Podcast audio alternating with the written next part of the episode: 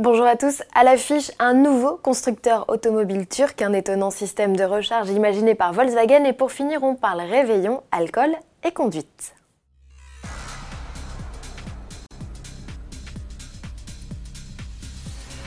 La Turquie, cinquième plus grand producteur de véhicules d'Europe, se relance sur le marché de la construction automobile pour les particuliers après plus de 25 ans d'absence. La marque nationale, conglomérat de plusieurs géants de l'industrie turque, se nomme Et ses premiers modèles 100% électriques ne sont autres qu'une berline et un SUV. Ce dernier, au faux air de Skoda ou de Mercedes, a en partie été conçu par les bureaux de style Pininfarina. Techniquement, deux architectures seront proposées, ce sera également le cas sur la berline, avec un simple moteur de 200 chevaux installé sur le train arrière pour une autonomie de 300 km et un 0 à 100 en 7 secondes 6. La seconde version ajoute un moteur sur le train avant et bénéficie de la transmission intégrale. Elle délivre 400 chevaux, offre une réserve de 500 km et de meilleures performances avec un 0 à 100 km/h en moins de 5 secondes. Dans l'habitacle, le constructeur mise à fond sur les équipements high-tech, il y a de nombreux écrans numériques, dont un réservé aux passagers avant, comme dans la Porsche Taycan. Des rétro-caméras sont également visibles, des commandes vocales et même des fonctions de conduite autonome de niveau 2 et plus, grâce à des mises à jour logicielles, sont proposées. Le SUV, qui n'a pas encore de nom, proposera même un assistant holographique. Si tout se passe comme prévu, TOG commercialisera son SUV compact et sa berline en 2022. D'ici 2030, le constructeur prévoit d'étendre sa gamme à 5 modèles. Et à propos de véhicules électriques, Volkswagen présente un innovant système de recharge. Vous n'aurez bientôt peut-être plus besoin d'aller vous rendre à une borne, c'est la station qui viendra directement à vous. Le constructeur allemand, qui développe à fond sa gamme de véhicules zéro émission à l'échappement, a mis au point de petits robots. Ils sont équipés de caméras, lasers et capteurs à ultrasons pour se diriger tout seul vers un véhicule et gérer sa recharge de manière totalement autonome, de l'ouverture de la trappe au branchement puis au débranchement de la prise.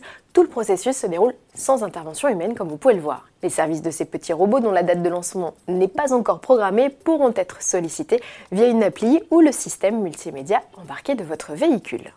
La nuit de la Saint-Sylvestre, 9 Français sur 10 vont consommer de l'alcool et la moitié sera concernée par la question de la conduite. Loin de nous l'idée d'être moralisateur, mais attention, lorsque vous vous servez un verre entre un bar et la maison, les doses varient du simple au double. Démonstration avec Patrick Jacot, président de l'association Assurance Prévention. J'ai un invité et je lui sers un whisky. C'est un, whisky généreux. Ensuite, je mettrai les glaçons, ce qui euh, fera encore plus euh, généreux. Et je vais comparer avec euh, ce que ça, donne dans ce verre doseur, sachant que la dose, elle est de 3 euh, centilitres pour un apéritif alcoolisé type whisky, gin, etc. à 40 degrés. On voit que de 3 centilitres, en fait, on est à au moins 6 centilitres, presque 7 centilitres. Donc, j'ai servi le double de la dose euh, bar, qui est la dose de référence. Et c'est pareil avec le vin.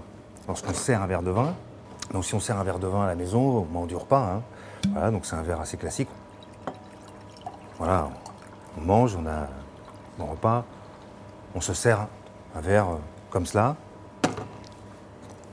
La dose barre, elle est de 10 centilitres.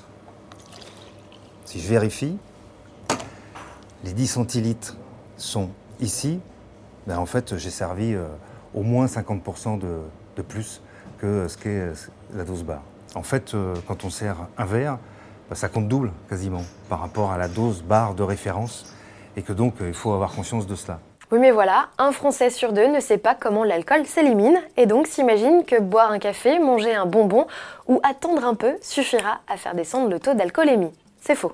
Sachez que le taux d'alcool maximal est atteint lors d'un repas une heure après l'absorption de son dernier verre.